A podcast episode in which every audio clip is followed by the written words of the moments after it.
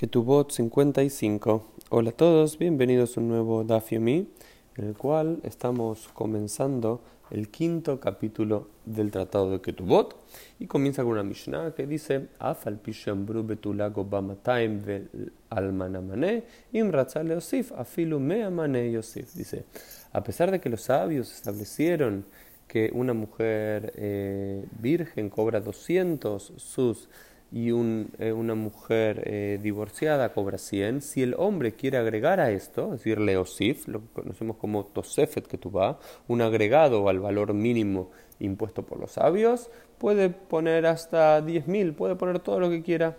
No, hay un mínimo, 200 y 100, pero no hay un máximo. El máximo le corresponde a uno y es lo que se llama tosefet que va, el agregado de la que va.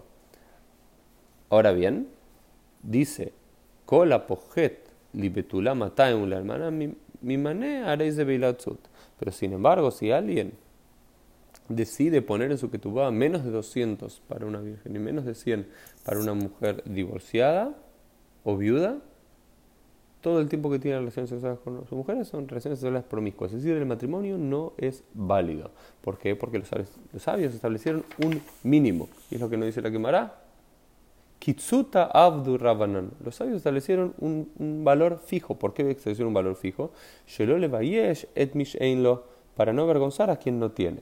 Es decir, por lo cual podía haber alguna suposición en la cual quizás nadie podría haber aumentado el valor y que tiene que ser fijo para todo el pueblo de Israel, porque la usanza de poner valores en la que tuvo tenía que ver con no avergonzar a aquella persona que no tenía tantos recursos, entonces homogeneizar. Sin embargo, los sabios entienden que sí, que si bien todo el valor es un valor mínimo para no avergonzar a quien no tiene, el que tiene la posibilidad de tener más y quiere darle más a, su mujer y demás, tiene todo el derecho de poder hacerlo.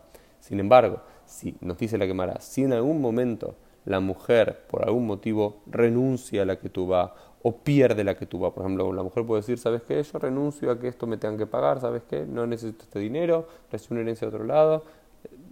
Esa mujer también no solamente pierde los 200 establecidos por sabios, sino todo el tosefe, todo el agregado. Y lo mismo pasa, por ejemplo, cuando una mujer viola o bedet al, daat, es decir, eh, viola los principios de la tradición judía, el marido puede divorciarla sin tener que pagarle la que tuvo. No le tiene que pagar los 200 sus establecidos, ni tampoco todo el adicional que uno pudo haber agregado en su momento. Esto fue un poquitito el Dafio del día, nos vemos Dios mediante el día de mañana.